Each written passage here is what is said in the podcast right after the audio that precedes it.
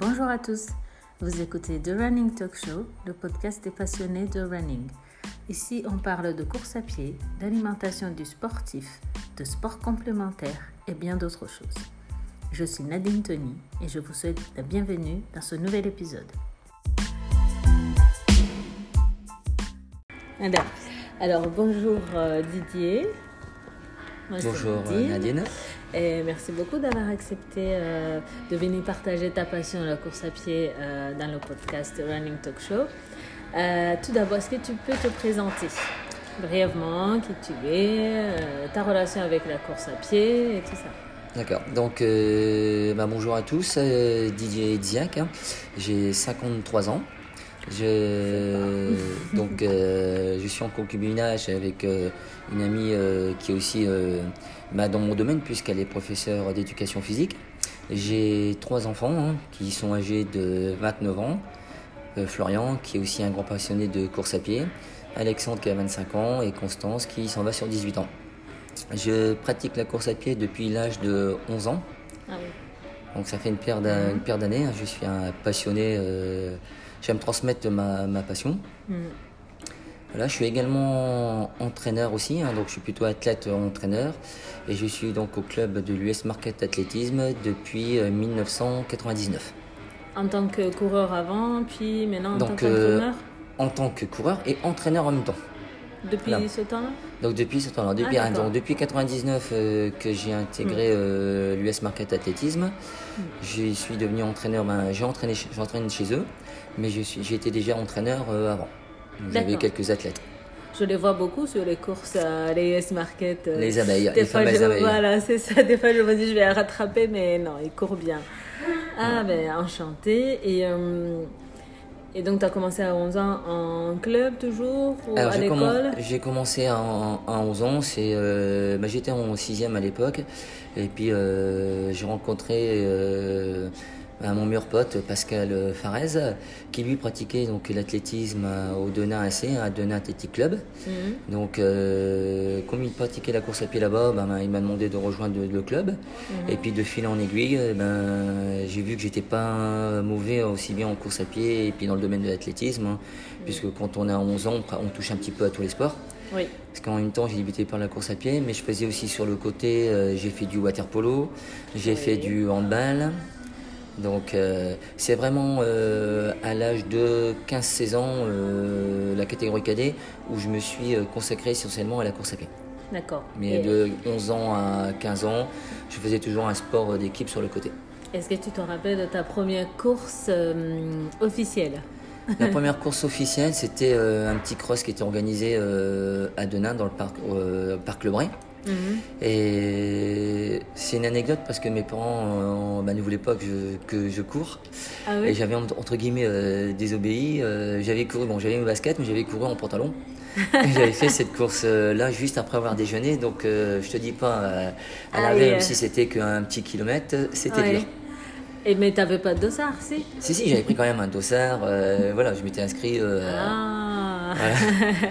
Mais du coup, euh, comme tu cours depuis longtemps, je suppose que tu as déjà fait des grosses courses, des marathons. Euh. J'ai marathon et même mieux, puisque j'ai fait le 100 km.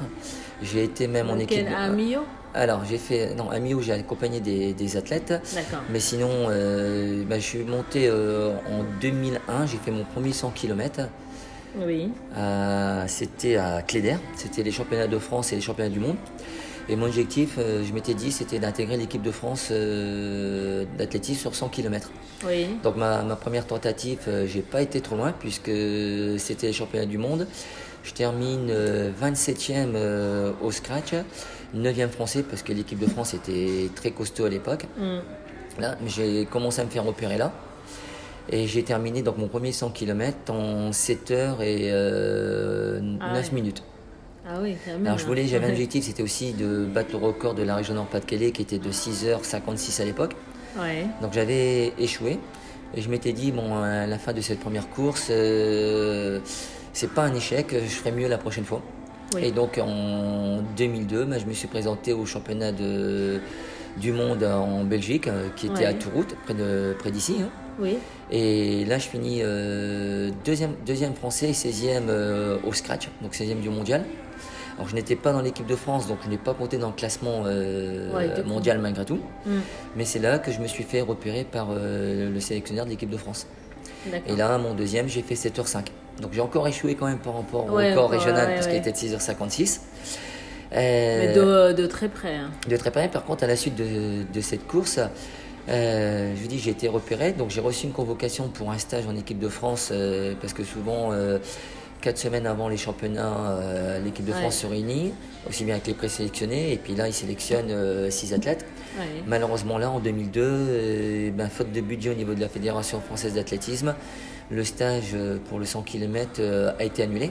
Mhm. Donc malheureusement, ben, j'ai pas pu être présélectionné, mais on pouvait aussi Ah. s'inscrire en individuel. Oui. Donc euh, avec mon amie euh, Delphine Thomas, qui est euh, ma préparatrice mentale, on a pris la décision d'aller quand même à Wischoten, au championnat d'Europe, et de le Mhm. courir en non licencié.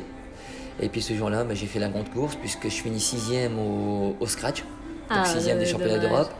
Je finis, euh, j'explose le record de la région Nord-Pas-de-Calais, puisque je fais 6h50 minutes et euh, 9 secondes.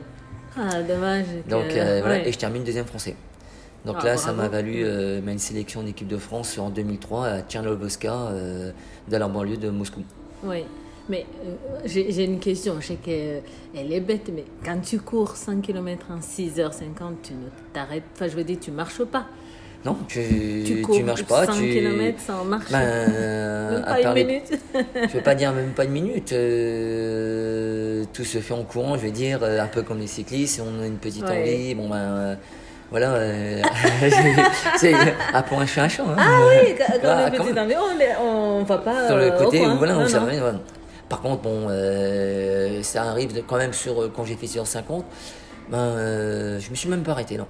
J'ai eu d'autres fois où je me suis arrêté sur d'autres 100 km, mais là, non. Mais comment tu. Enfin, tu cours pas, tu cours pas vite, euh, ceci dit, mais. Ben, ça fait quand même, quand tu regardes, ça fait 14,5 à, à l'heure, hein.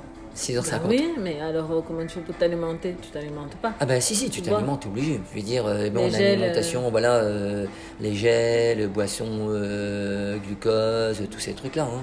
Oui, mais pas du solide. Pas du solide. Non.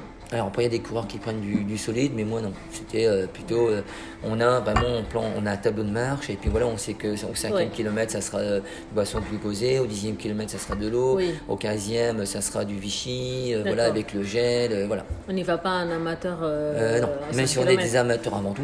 Oui, là, je vais dire comme ça. euh, Je suis un grand passionné, mais j'ai toujours dit pour moi, un sportif de haut niveau, c'est quelqu'un qui vit de sa passion, euh, qui ne travaille pas sur le côté. Mhm. Moi, euh, c'est vrai qu'aux yeux de tout le monde, je suis considéré comme un athlète de haut niveau, Ben oui, mais j'ai quand même, j'ai toujours eu mon travail sur le côté. d'accord. Mais tu, tu pouvais quand même choisir d'en vivre ou c'était compliqué?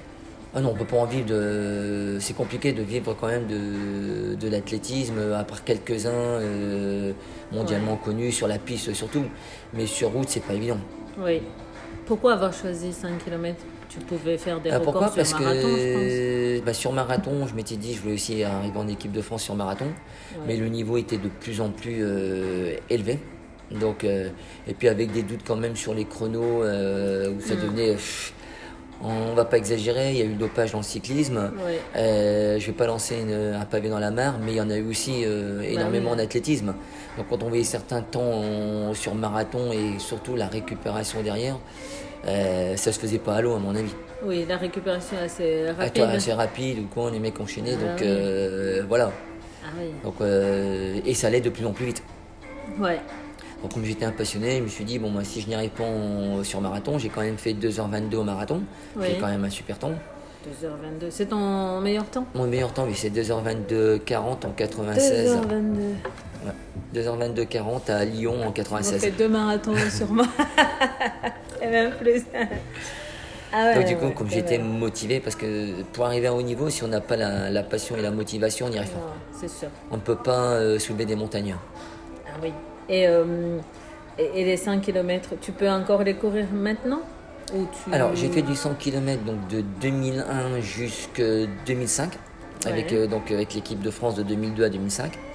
Et puis après, en 2005, bon, il y a eu un petit ras-le-bol au niveau de cette distance. Mhm. Donc je suis redescendu sur le marathon. J'ai continué à faire des très bons chronos sur le marathon, puisque même si mon record était de 2h22, Mhm. euh, quand j'ai arrêté le 100 km en 2005, je tournais encore les marathons en 2h24. euh, C'était entre 2h24 et 2h30.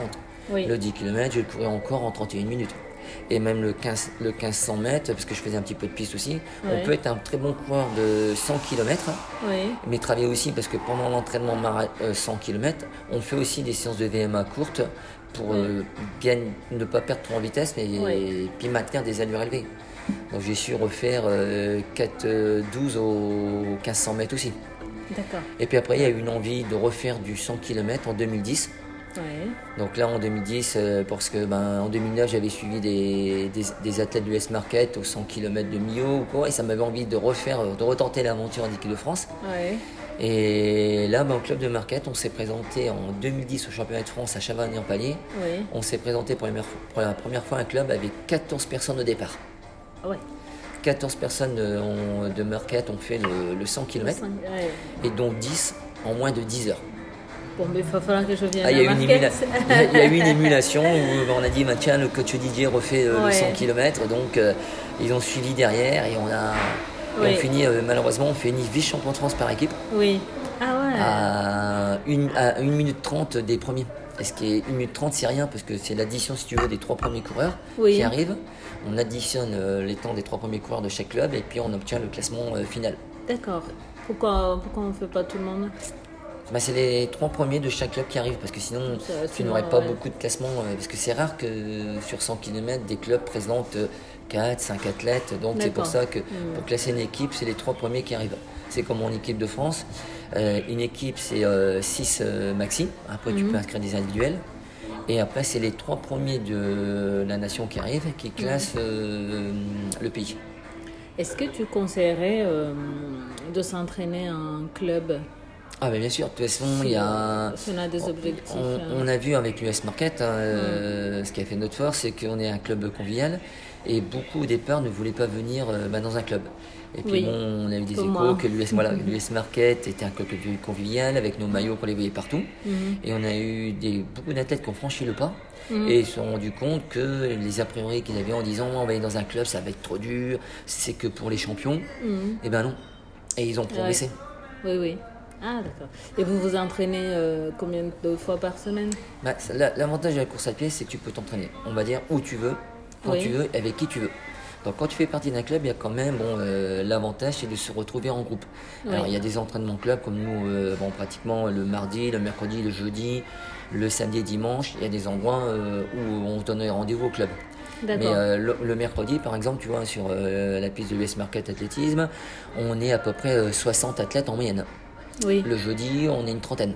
d'accord. C'est-à-dire qu'il y en a qui viennent fractionner le mercredi, ceux qui ne peuvent pas fractionner le, fractionner le mercredi viennent le, le jeudi. Oui, d'accord. Puis après, comme je dis, tu peux t'entraîner où tu veux, quand tu veux, et en fonction de tes disponibilités. Il y a des Ouais. affinités qui se font entre athlètes. Il y a un plan, on est plusieurs entraîneurs au club, ils ont leur plan à suivre. Puis ils disent, bah tiens, ben, moi je, fais, je suis libre tel jour à telle heure. Ah ben, c'est plus facile de faire un footing à deux ou à trois. D'accord. Mais c'est beaucoup plus facile aussi de fractionner comme le mercredi ou le jeudi soir et les dimanches matins en groupe. On Mais du progresse coup, plus il y, a, facilement. il y a- il y a des niveaux différents. Par exemple, Donc bien sûr, euh, comme dans tous les clubs, euh, quelqu'un qui fait, je vais prendre quelqu'un qui fait un 10 000 en 30 minutes Mm. et quelqu'un qui fait un 10 000 en une heure, Ouais. il va pas s'entraîner, il va pas fractionner avec non. Il y a, Non. euh, sinon il va, il va mourir entre guillemets. Oui, et puis il va pas prendre Donc du dans plaisir un club, au final. et puis il va pas prendre du plaisir parce qu'avant tout c'est la pratique, c'est euh, le plaisir avant tout. Oui, d'accord. Faut pas avoir peur de souffrir aussi pour le bien-être quand même, Oui. mais il faut pas non plus se mettre dans le rouge à chaque entraînement. Non, non. Donc c'est l'avantage dans des clubs, vous avez, il y a des entraîneurs quand même spécialisés et qui, bon, ben, en, fonction de ton niveau ou quoi, vont te dire de courir avec telle telle personne. Je sais que le mercredi, bon, 19h, on part tous ensemble, Oui, mais même à l'échauffement, il y a des groupes de niveau. d'accord. Ça, c'est bien. voilà, il y en a qui que- vont s'échauffer à 12 km/h, Mm. puis il y en a qui vont s'échauffer à 9 km/h. Oui, Non, mais voilà, donc ça. mais l'avantage, c'est que tu vois, c'est vient, on part tous ensemble au départ. oui. On part pour s'échauffer pour à peu près en- une moyenne entre 25 et 30 minutes, hein. donc entre 4 à 5 km selon les niveaux. oui. On revient et après il y a les gammes qui sont effectuées là tous ensemble. Donc déjà c'est l'avantage, tu vois, pour les gammes, euh, avant d'attaquer la séance de piste, c'est l'avantage de les faire tous ensemble, quel que Mhm. soit le niveau. Et après, bien sûr, on fait des groupes de niveau, euh, voilà. Oui. Et ça permet de progresser plus facilement. Et, toi, tu as dû faire euh, une formation après ou de par ton expérience, euh, Alors, on t'a de- proposé le poste de- De d'entraîneur par mon expérience, ben, c'est vrai qu'à force, bon, j'ai eu mon entraîneur, Ouais. Jacques Darras, dans le temps, qui m'a fait énormément progresser. Ouais. Après, on peut, comme je dis toujours, on peut être un bon athlète, mais un très mauvais entraîneur. Mhm. L'inverse aussi, on peut être très bon entraîneur et un mauvais athlète. Et on peut aussi faire les deux, il faut faire la part des choses. Parce Mhm. que ce qui est bon aussi des fois pour soi n'est pas forcément pour- bon pour un autre athlète. Oui. Mais l'avantage, moi j'ai toujours, tout le monde aujourd'hui avec sur internet, tout le monde peut être entraîneur. Donc euh, la réussite d'un vrai entraîneur, c'est celui aussi qui sait faire euh, passer les messages, qui sait être strict, quand il faut être strict avec euh, les athlètes, et puis qui fait, il faut être souple aussi avec celui qui n'a pas vraiment envie de progresser. Oui. Mais il y a aussi l'échange qui est vachement important. Et le, ouais, l'échange. Et, et quand Voilà. vous entraînez, vous donnez aussi des conseils euh, d'alim- Bien sûr. alimentaires? Il y a un- bah, les athlètes qui demandent, euh, ouais. ne serait-ce que bon, euh, quelqu'un qui fait un marathon, on conseille de, prendre, de, de renforcer en glucides euh, trois jours avant le marathon. Bah, le fameux malto. Oui, oui. Voilà, je Le pas que tu en as déjà entendu en parler, dextrine malto. euh, Oui. Parce qu'on dit toujours que ben, un litre de, de malto, c'est l'équivalent à peu près d'une dizaine de- d'assiettes de, pâtes. Si tu prends tes 10 assiettes Une de pâtes. dizaine d'assiettes de pâtes voilà. si tu prends tes 10 assiettes de pâtes, tu as. Tu pourras pas. Tu pourras pas courir. Alors que le malto, il te permet justement de, de faire tes réserves en glucides. Ah, tu vois, j'ai pas, j'ai pas eu ce conseil-là avant mon premier marathon. C'est pour ça que de plus en plus, on fait bah, trois jours avant, euh, on Pas prend une le semaine Non, moi généralement, je conseille à mes athlètes euh, le marathon le dimanche de commencer le mercredi. Donc dans 3-4 jours avant, mercredi, jeudi, vendredi, tu as le samedi. Voilà, tu vois, donc tu as quand même 4 jours. euh, Ouais, et, et ça te donne pas des problèmes de ventre si t'en as jamais pris? Normalement, non. Après, il y en a toujours. euh, parce qu'un marathon, c'est pareil. euh, bah, on ne sait jamais ce qui peut se passer pendant le marathon. Ouais. Alors, des fois, certains athlètes vont dire ah, c'est de la faute du malto, d'autres, des fois, c'est la faute des gels. Non, ça dépend de l'organisme. Normalement, quand on est préparé, Oui. euh, faut pas se poser de questions et ça peut arriver. On connaît tous, au moins une fois dans sa, dans sa vie, une défaillance sur, un- sur une course. Oui. Je veux dire, c'est ce qui fait le charme du, du sport, c'est pour, ben, on a une défaillance, et ben, c'est pour mieux repartir la, la prochaine fois. Et pas dire, bah, c'est à cause de- du malto, c'est à cause des gels, c'est, voilà. on- on- Ouais. quand on, on a un échec, on dit toujours, c'est à cause de ceci, à cause de cela. D'accord. Ah. Il y a beaucoup, il y a beaucoup d'idées reçues. Hein, dans, dans des la athlètes, on dit, c'est à cause du malto, et puis le jour où ils ont réussi, ils avaient pris du malto aussi. Ouais. Donc, euh, Est-ce qu'on peut en prendre alors, euh, par exemple, l'entraînement, la sortie longue euh, d'entraînement, en prendre On peut essayer, avant pour voilà, euh, voir ce que ça fait? plus important, des fois, moi, je dis, c'est sur les sorties longues, c'est d'essayer les gels. Ouais. Parce qu'il y a tellement de, De ben, produits. de produits sur le marché, hein, de- il y a telle et telle marque, voilà. Ouais. mais selon certaines marques, il y en a, là peut-être que l'estomac va mal réagir par une marque chez euh, Mm. un confrère et un autre confrère. euh, voilà, ce sera différent pour pas citer de marque. Oui, Donc, justement, à l'entraînement marathon, il y a deux sons de cloche. Il y a ceux qui disent c'est pas la peine de faire plus de 25-26 km euh, à l'entraînement dans une sortie longue en prépa marathon. Il y a d'autres qui disent mieux vaut faire plus, 28, voilà. 30 Alors moi je suis plutôt dans, dans la deuxième version. hein. on va dire il n'y a rien sans rien. Oui. C'est sûr que quand on se lance sur un marathon, il faut s'investir un tout petit peu. Oui. Parce qu'il ne faut pas non plus partir la fleur, la fleur au fusil. non, mais il y en a beaucoup parce qu'après, on a le, euh, comme on dit, on sème, le, on a le, on sème ce qu'on va récolter. Oui, Donc, euh, si tu as envie de dire, bah, tiens, euh, j'ai envie de faire 4 heures en marathon, mais tu te mets pas les moyens d'entraînement pour réussir tes 4 heures, oui. ben. Pourquoi je me sens visée Parce que je vise 4 heures. non, non, mais c'est parce que. Je vais pas parler de 2h30, Ouais, ouais. puisque là, on touche quand même un peu tout le monde. Donc, euh, mais 4 heures, c'est la, c'est une barre fatidique, on va dire. Ouais. Euh, voilà. Beaucoup, des fois, se lancent euh, en disant je vais faire 4 heures en marathon. Alors, oui, par rapport à leur temps sur euh, semi, parce que généralement, pour faire 4 heures en marathon, quelqu'un qui fait une heure, entre 1h45 et 1h50, 55 maxi Oui, au semi, peut faire 4 heures. oui. Il peut les faire. Mais il faudra qu'ils se mettent les moyens. Et quand on parlait des sorties longues, Ouais. c'est qu'il y a toujours cette fameuse sortie longue de 30 km, 14 jours, donc deux semaines avant le, le marathon, Ouais. que beaucoup de novices ne font pas. Pourquoi 15 jours avant le marathon? Bah, Parce que plus tu vas te rapprocher de la date fatidique, plus il faut que tu habitues ton corps à l'effort. D'accord. Voilà. Et on a tendance, quand on voit certains plans ou quoi que ce soit, maintenant il y a l'effet inverse, on regarde quand même dans les brochures On réduit plutôt l'effort. Euh, non, non, ils maintiennent maintenant. On peut regarder, euh, avant on levait le pied 15 jours avant. Oui. Mais si tu lèves trop avant, eh ben, ton corps est dans un, autre état. Et ben, il a l'impression de. Il était habitué à une certaine fatigue. Oui. Et puis d'un coup, il est en train de récu- récupérer, récupérer, il fait plus rien pendant 15 jours. Puis le jour de la compétition, ah, il est frais les premiers kilomètres. Ouais. Puis à la fin, bah, c'est Et dur parce qu'on n'a pas maintenu. ouais. Alors que sur marathon, moi dans mes plans, ben, jusqu'à 10 jours avant, on a encore une sortie quand même de à peu près 1h45. D'accord. Donc ça équivaut entre 20 à 25 km selon le niveau. D'accord. Tu vois? Après, euh, les 10 derniers jours, ils sont, ils sont consacrés.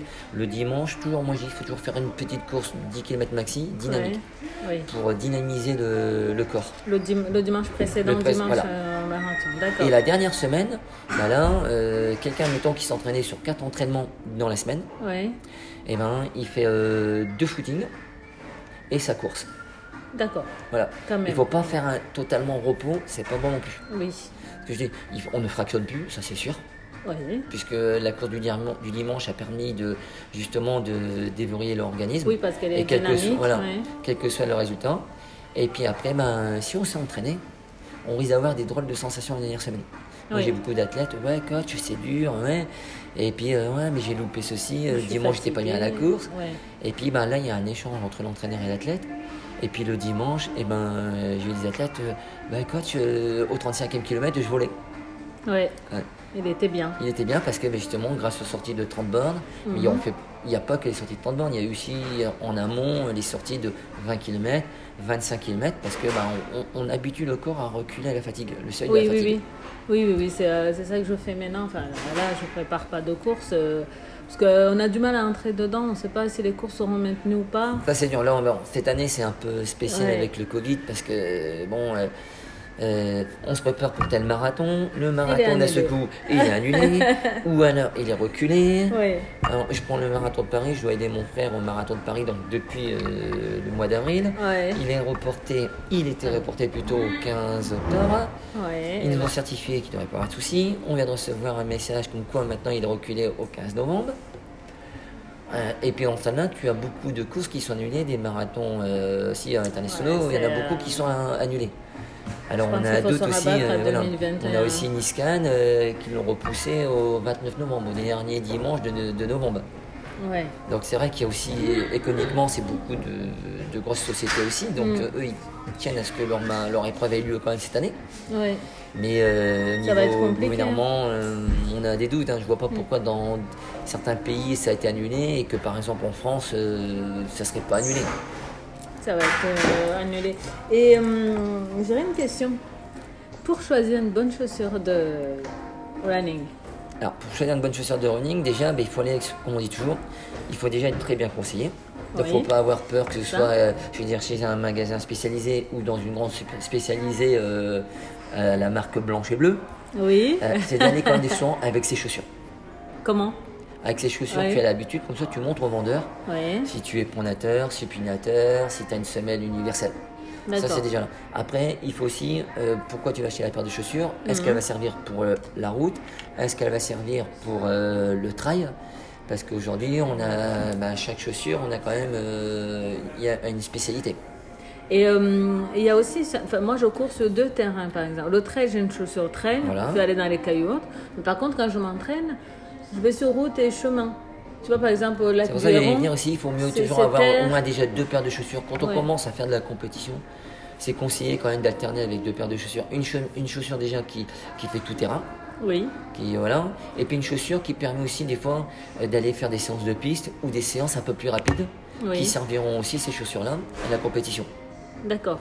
généralement moi je sais que pour mes séances de, de piste eh ben je mets mes euh, les lights Ouais. et que je remets aussi en compétition D'accord. par contre pour les footings euh, Hmm. en endurance active les footings classiques euh, je mets mes chaussures euh, tout terrain on va dire pas ultra Et- de trail mais euh, les plus lourdes Et, et qu'est-ce que tu penses du minimalisme Les chaussures minimalistes?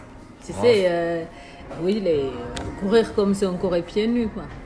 C'est un peu tendance. Moi, je peux pas, je vais, je vais pas dire que je suis mal placé pour, pour dire ça, puisque j'ai souvent. Je, me suis rarement blessé. Mais sinon, tu as vu l'état de mes chaussures ou quoi, des moments, euh, mais hyper, hyper légères, euh, comme si j'avais pratiquement rien au pied. Ouais. Et j'ai eu la chance de jamais me blesser par rapport à ça. Donc, C'est- si on est un coureur bien, léger- ça, c'est rare. euh, Si on est un coureur léger, c'est vrai qu'avoir la paire la plus légère, si ça, ça, ça, ça aide d'être comme dans une pantoufle. Ouais. Mais euh, avoir quand même quelque chose pied. Il y a une époque où c'est vrai que même en cross, où euh, les, les Kenyans à l'époque couraient à pieds nus ou quoi. Ouais. Maintenant, on, regarde, ils sont quand même, on est passé une époque où ils sont quand même tous chaussés avec les chaussures ou quoi que ce soit. Oui. Donc, euh, avoir Ça, rien au pied, non. ouais, Il faut vraiment avoir, mais mm, avoir un minimum quand même au pied. Oui. Mais moi qui cours en ultra léger, c'est vrai que une paire légère, euh, Oui, c'est euh, c'est l'idéal. c'est l'idéal. Mais c'est pour les poids légers. Mais c'est voilà. Après, euh, c'est pour ça que on parle des chaussures. Aller toujours avec sa paire de chaussures voir un, un vendeur euh, spécialisé. Mhm. Et en même temps, quand il va te poser des questions par rapport à ton poids, Mhm. parce que ben, quelqu'un qui fait plus de 80 kg va pas prendre, on va lui déconseiller quand même une chaussure ultra légère. Oui.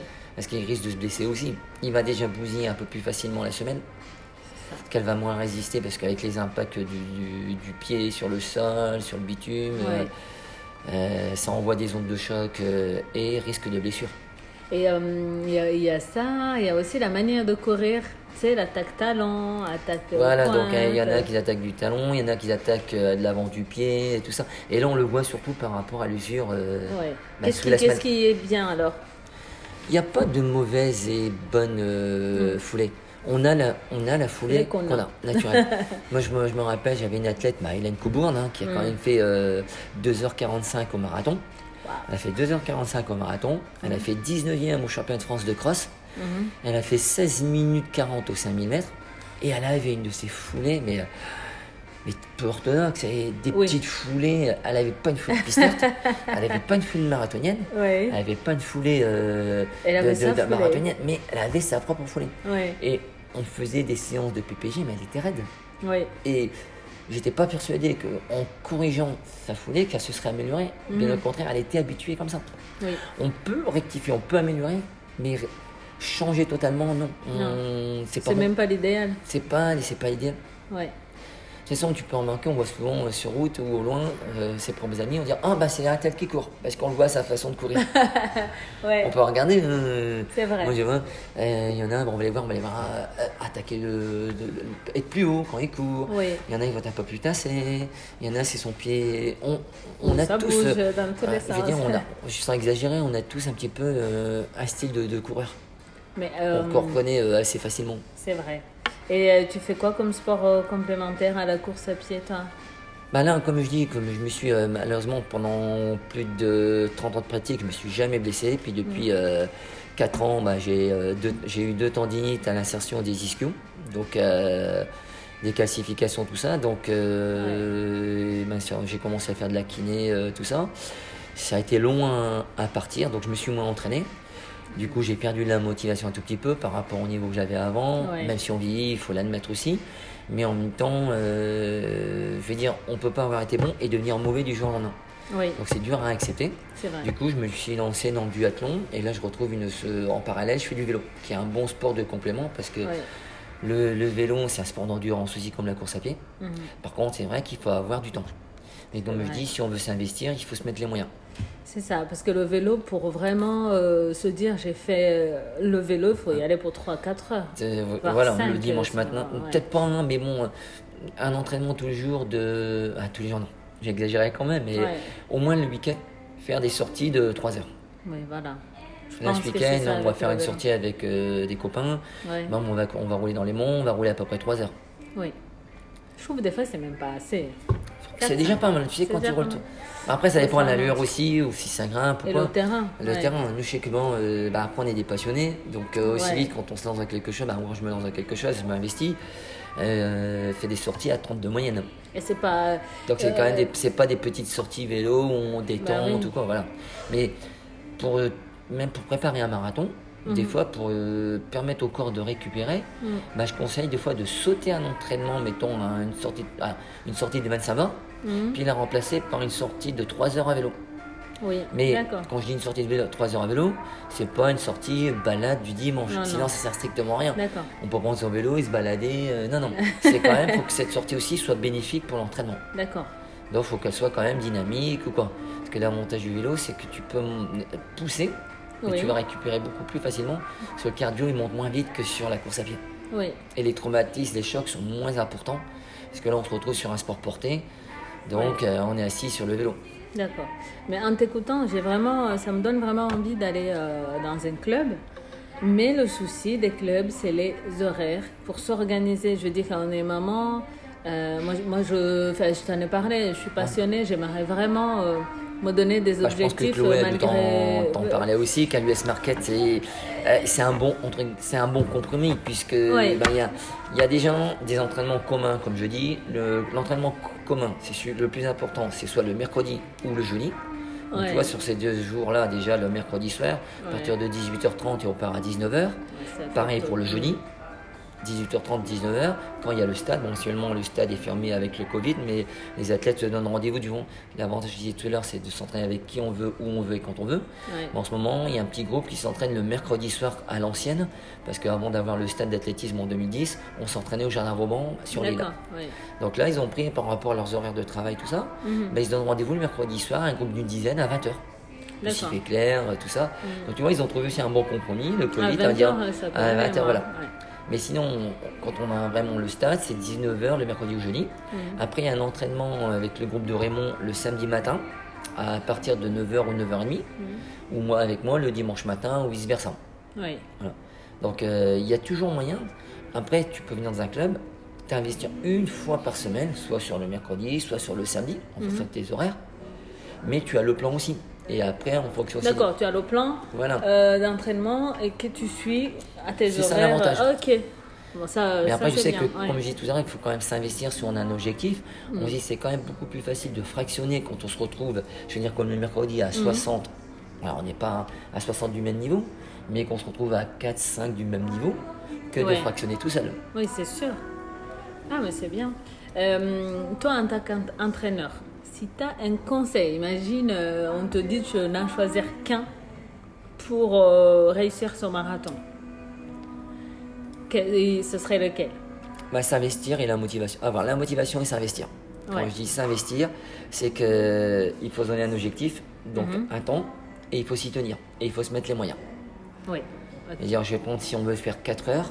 Déjà, je vais dire, en étant honnête, pour réussir un marathon, il faut un minimum, et encore c'est un Mm. strict minimum, c'est 3 entraînements par semaine minimum. Minimum. L'idéal, c'est 4. Ah oui. L'idéal, c'est quand même 4 Mhm. pour préparer un marathon. Donc on peut alterner, on va dire 3,5 parce qu'une semaine c'est 3, une semaine c'est 4. Mais ça, c'est vraiment le minimum de chez minimum pour réussir à avoir, mettre déjà les, les herbes de son côté. D'accord. Mais tu fais du renfort aussi? Alors le Tu peux- renforcement musculaire, bon, plus on, comme dit toujours mon entraîneur Jacques Darras, euh, plus on fait de kilomètres, Oui. plus on se renforce aussi. Moi, j'aime ça qu'on perd un peu de muscle, non? Pas forcément, parce que Les tu- jambes, oui. On va, haut, entre guillemets, je vais dire, euh, on va fondre un tout petit peu, Mhm. mais derrière, on va renforcer aussi musculaire, musculairement. Mais les muscles des, des jambes, alors Les muscles des jambes, ouais. Ouais. Et puis même les abdos, parce que tu l'air de rien, tu travailles un tout petit peu aussi euh, les abdos. Quand on fait des travails, du travail de côte, euh, quand on fait la PPG, c'est pas beaucoup, mais 10 minutes de PPG avant chaque séance de soit la VMA, soit la lure spécifique, Mhm. ben, c'est aussi. Et puis après, il faut s'investir chez soi. Pourquoi ne pas faire une séance abdominale euh, tous les matins? Oui. Il faut aussi euh, se responsabiliser. Mhm. Mais il faut savoir aussi qu'avant tout, la course à pied, quoi qu'on dise, c'est un muscle un tout petit peu aussi. C'est un peu comme le vélo. Ah oui. le muscle du cycliste, quand on dit de la boule au-dessus du genou, ben, plus, on fait de, plus on fait de kilomètres en sortant en vélo, ben, on renforce en dessous du quadri. En courant, c'est pareil, c'est le fessier qui se renforce, c'est le quadri, euh, voilà. Ah ouais. Et euh, comment on peut gérer l'hydratation, euh, par exemple, la semaine avant marathon? Parce que je pense Alors, que c'est un des points La, je veux dire, la réussite, c'est pas la semaine avant le marathon, c'est pendant toute la prépa. préparation. Ouais. c'est toujours pareil. Ça sert à rien de la dernière semaine dire Oh, si j'ai du retard, il faut maintenant que je bois, je bois, je, Je bois. bois de C'est- bien, mais c'est tout ce qui est fait en amont, ça doit, ça doit être automatique. Mhm. D'accord. On dit déjà qu'une personne sédentaire, une personne euh, même qui ne fait pas de sport, Mm. c'est au minimum 2 litres d'eau par, euh, par jour. Alors qu'il fait du sport, voilà. donc il faut si tu fais du peu. sport, tu vois, tu fais un peu plus. Ça deux- alors déjà, on va dire minimum un litre et demi d'eau. Donc normalement c'est deux. Mhm. Mais après, si tu prends du café, si tu prends du thé, et voilà, donc euh, on peut Mm. considérer que c'est du, du liquide aussi. D'accord. Mais logiquement, c'est 2 litres d'eau par jour. Alors après, quand il fait chaud, après ça vient automatiquement. Et comme je dis toujours, il faut pas attendre d'avoir soif. Oui. Il faut euh, boire avant d'avoir soif. Oui, des petits euh, gorgées ici et là. Euh, voilà. Sur un marathon, je me rappellerai toujours, une anecdote, ça doit être en... Mon premier marathon, c'est à Rotterdam en 94. Oui. Et l'exemple, bah, tu vois, qu'il ne faut pas faire, c'est que mais je n'ai pas bu Ouais. pendant tout mon marathon. Donc je suis passé à mon premier Pendant marathon. 42 km. Alors, je suis passé au semi-marathon à l'époque, il pleuvait à Rotterdam, tout ça. Ouais. C'était mon premier marathon. Et je suis passé au semi, je suis passé aux alentours de 1h12. Oui. Donc j'étais sur un bon temps, tout ça, hyper Ouais. bien. Au 30e kilomètre, toujours pas soif. Et j'ai l'impression comme une voiture qui va tomber en, une voiture qui va tomber en panne, en panne Mhm. sèche, que j'ai eu l'occasion de tomber malheureusement en, en panne sèche avec ma voiture. C'est que la voiture va s'emballer. Puis d'un seul coup, donc tu as l'impression que tu n'as plus contrôle de ta voiture, qu'elle est légère. Ouais. Zoom, zoom, puis d'un seul coup, panne sèche, ça coupe. Oui. Et ben la panne sèche en courant, le fameux mur, je l'ai connu à Rotterdam. Moi, au 30e kilomètre, j'étais hyper bien. Mais pas pris d'eau, rien. C'était Mhm. mon premier, euh, bah, la fleur au fusil. Oui. Et puis d'un seul coup, au 35e, boum, j'ai eu les jambes qui sont venues très dures. J'ai eu envie de, de boire. Pourtant, il pleuvait. euh. Puis là, ça a été. euh, bon, j'ai quand même fini mon premier marathon en 2h31. Mais les 7 derniers kilomètres, ça a été l'horreur. Ouais. Pourquoi? Parce que je m'étais pas ravitaillé, ne serait que même en eau. Oui, oui, oui. Voilà. Même à nous, euh, peut-être au semi, un petit peu, puis. C'est pour ça que normalement, maintenant, je, je pars du principe maintenant, il faut boire avant d'avoir soif. Et il faut, sur marathon, même que des gorgées d'eau, Hmm, il faut boire dès le cinquième kilomètre, dès le premier ravitaillement. Ne pas hésiter, euh, prendre le, le gobelet ou la petite bouteille d'eau et puis euh, par gorgée. C'est pour ça qu'à l'entraînement, ben, soit vous prenez un petit sac, euh, le petit camelback avec une Mm. pipette, soit des petites gourdes autour de soi, et puis même pour une sortie de 20 km, ben, s'amuser à boire tous les 5 km. D'accord. Très important. Ok. Ben, en tout cas, merci beaucoup. C'était très enrichissant. J'espère qu'on aura l'occasion encore de, de se rencontrer, de Pourquoi se parler et, euh, et d'apprendre. Il y en a tellement encore à, à dire. Oui, oui, je sais. Mais euh, on en reparlera. Il n'y a pas Pourquoi de souci. Merci beaucoup, Didier. Et au revoir Nadine. Au revoir.